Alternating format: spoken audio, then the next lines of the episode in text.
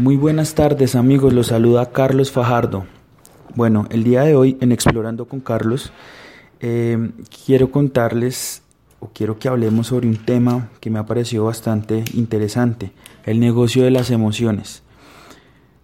¿Tú crees que en este momento están haciendo negocio con las emociones? Antes de que me respondas, quiero contarte una historia. Ya es una historia personal, ¿sí? Me sucedió. Estamos hablando de hace un montón de años, estaba empezando, está creo que en la mitad de mi carrera. Em, siempre he sido una persona muy curiosa, siempre he sido una persona inquieta. Incluso ustedes le pueden preguntar a mi mamá ustedes van a poder dar cuenta que nosotros eh, hemos sido, eh, bueno, yo como el hermano, como el hijo mayor de mi mamá, eh, he dado mucha lata. Cuando era muy pequeño mi mamá decía, no, Dios mío, usted, usted es barata hasta un balín, ¿sí? Y es porque siempre he tenido energía, siempre he sido muy curioso y a mí me interesa aprender sobre temas que, que para otras personas puede ser muy extraño. Bueno, eh, cuando estaba en la universidad había un momento en, que sentía ese vacío, había una sensación de inconformismo frente a mi situación actual. En ese momento les estoy diciendo que como universitario era un universitario normal, trabajaba de día en las empresas de mi familia, eh, no me podía quejar en el sentido en que tenía trabajo el sueldo no, el ingreso no era el que, digamos, era un sueldo muy justo, porque pues estábamos arrancando a emprender. Em, en la noche estudiaba y digamos que había, estaba la, la situación financiera era muy justa. O sea, tenía para mis gastos básicos, tenía para eh, mis transportes, para mi material de la universidad y ya está, ¿sí? Em, en esa época empecé, por pura curiosidad, a apalancarme en algo que yo pienso que las personas es, la, época en donde no lo aprovechan, pero empecé a través de internet a buscar varias cosas y encontré varias soluciones. En su momento me topé con un, con un grupo eh, donde nos estaban ofreciendo un negocio eh, y pues digamos que... Eh, entre mi momento de ignorancia y, mis ganas de, hacer algo diferente ingresé. Y mm, me acuerdo en esa época que tratábamos de ser muy constantes. Eh, eh, esto se, habían eventos que se organizaban, habían charlas que se, a los que asistíamos y había todo un, proceso que debíamos hacer para que pues, en su momento la, la, la red funcionara. Porque pues eh, empieza por red y termina en multinivel. En fin, nunca había sabido que era un multinivel, nunca había tocado las puertas de un multinivel.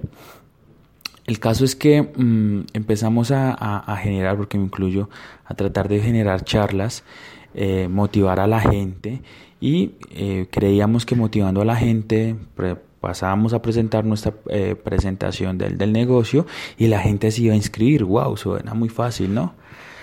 Pero pues la verdad eso nunca pasó. Eh, si ustedes están o no están en el network marketing, la verdad en este momento no es mi interés en este momento entrar a juzgar o a criticar. Estoy contando mi historia desde mi punto de vista ustedes se dan cuenta que el tiempo pasa. Entonces, eh, dependiendo del negocio, tú tienes que pagar un dinero todos los meses, eso te da a ti acceso a servicios o a productos, la idea es que tú vendas los productos, al fin. Pero realmente hubo un momento en que yo seguía y seguía, seguía, no estaba vendiendo, no estaba inscribiendo gente, eh, me estaba llenando de producto, eh, con motivación, yo seguía y seguía y seguía, pero la verdad llega a un punto en que ya saturas tu gente. Mm, en esa época no era una persona que conociera tantas personas. Siempre me había quejado de que las personas que a mí me rodeaban son de mentalidad pobre, estrecha, cerrada, nunca, había, nunca querían ver más allá de un empleo en una eh, oficina multinacional. Sí, aunque eh, aunque no tenían ni siquiera el perfil para, para llegar a, a, esa clase de, de, de, cargo, pero bueno, en fin, eh, eh, mi pensamiento de esa época, ¿no? El caso es que en medio de tanta batalla con este negocio, pues imagínate qué pasó. Se cayó la red. Entonces eso fue traumático para mí porque yo decía, mierda, ¿qué pasó con mi dinero? ¿Qué pasó con mi tiempo? ¿Qué pasó con mi esfuerzo? O sea, ¿qué carajos pasó? O sea, ¿por, por qué?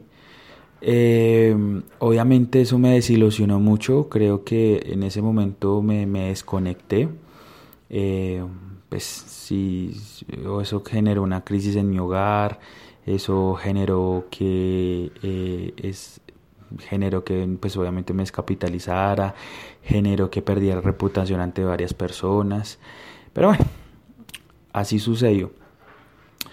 Mm, desde esa época para acá, eh, que he relacionado con muchas personas de ese mundo y me doy cuenta por diferentes temas que si, además del network marketing hay algo alrededor de esa industria que es que es prácticamente ya un, nicho de mercado. Es básicamente ya, puedes decirlo tú, puedes montar un negocio eh, alrededor del, nuevo, del network marketing sin hacer network marketing.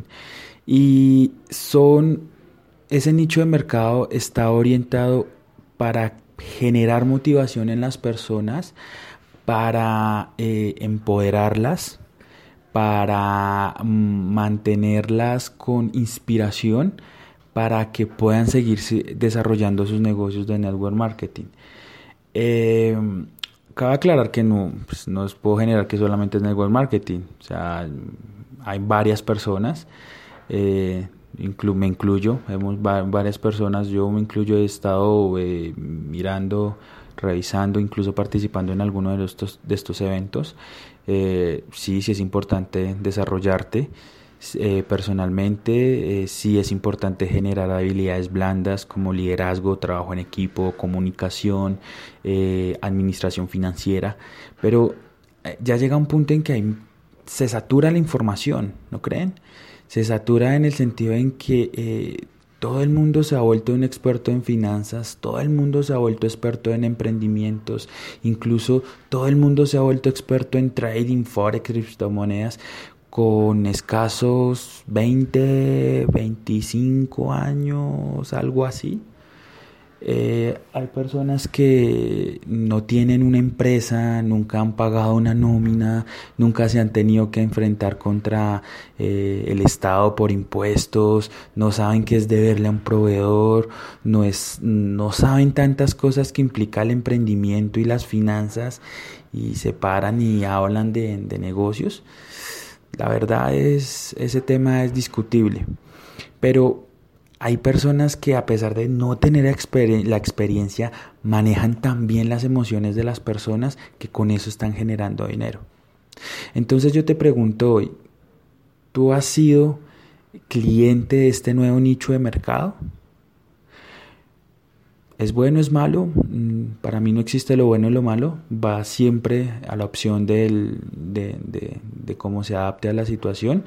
Eh, pero ¿eres tú de esas personas que entrega su dinero simplemente por energía?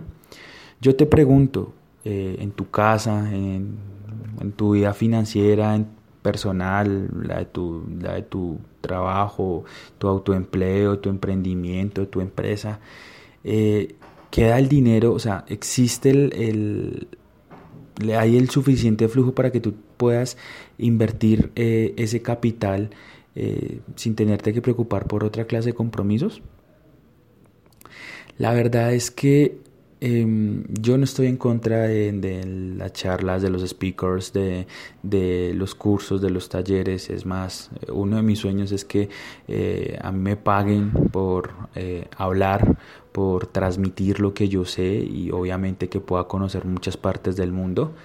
Pero tengo que ser real. Yo comparto lo que hago. Si tú me preguntas cómo dirigir una multinacional, te, seguramente te voy a decir que no sé.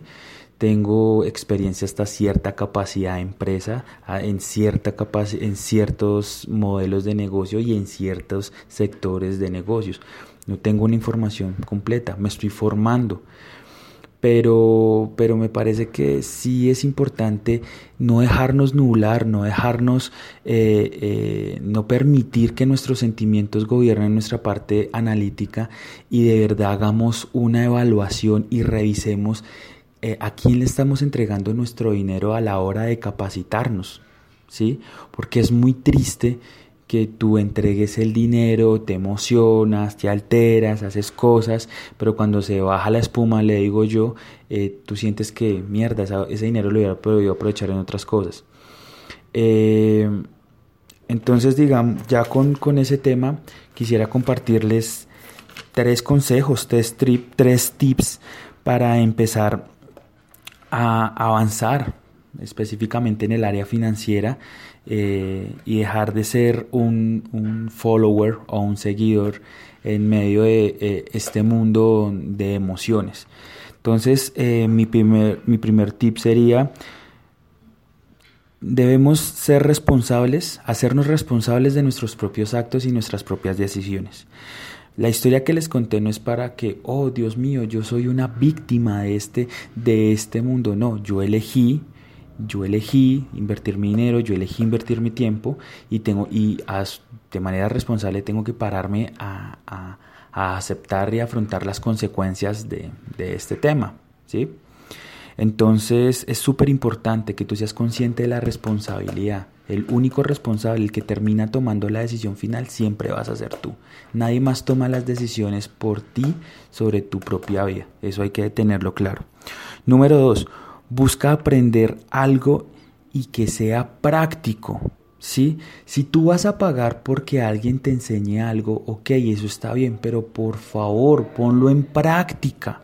Si tú pagas un curso para eh, ideas de emprendimiento, al menos haz el intento de encontrar un emprendimiento, un negocio que sea para ti, ¿sí?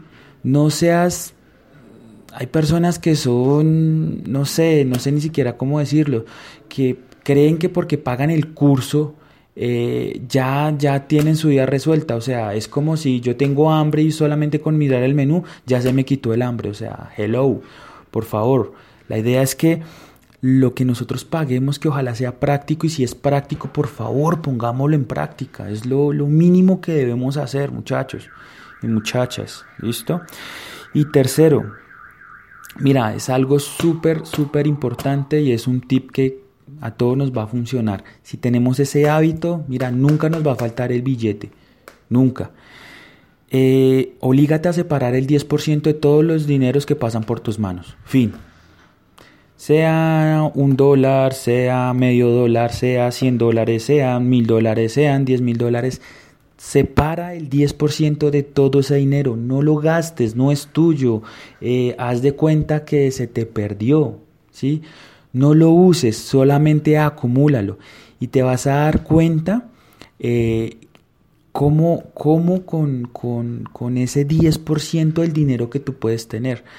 Los que, los que guardan moneditas, ustedes se dan cuenta, ustedes, ustedes son conscientes de todo lo que eh, sirve coger una monedita de un valor X y guardarla en las alcancías, tú inconscientemente lo haces, tú le dices una moneda, una moneda, una moneda. Bueno, pasado un tiempo, eh, ¿cuántas monedas, esas monedas cuánto dinero pueden hacer?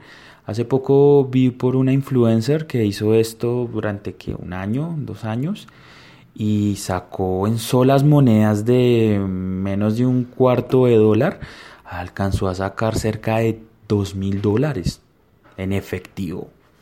Entonces, esto nos puede servir para que podamos tener liquidez. Entonces, muchachos y muchachas, eh, nada, quería compartir esto con ustedes. Eh, nos vamos a ver en un próximo programa. Eh, les agradezco que compartan esto, esta información y cualquier duda o comentario, por favor, déjenme, déjenmelo saber, un mensaje, un correo o un comentario en, en la zona de, del Facebook. Bueno, eh, les habló su amigo Carlos Fajardo desde Colombia. Un abrazo, les deseo lo mejor.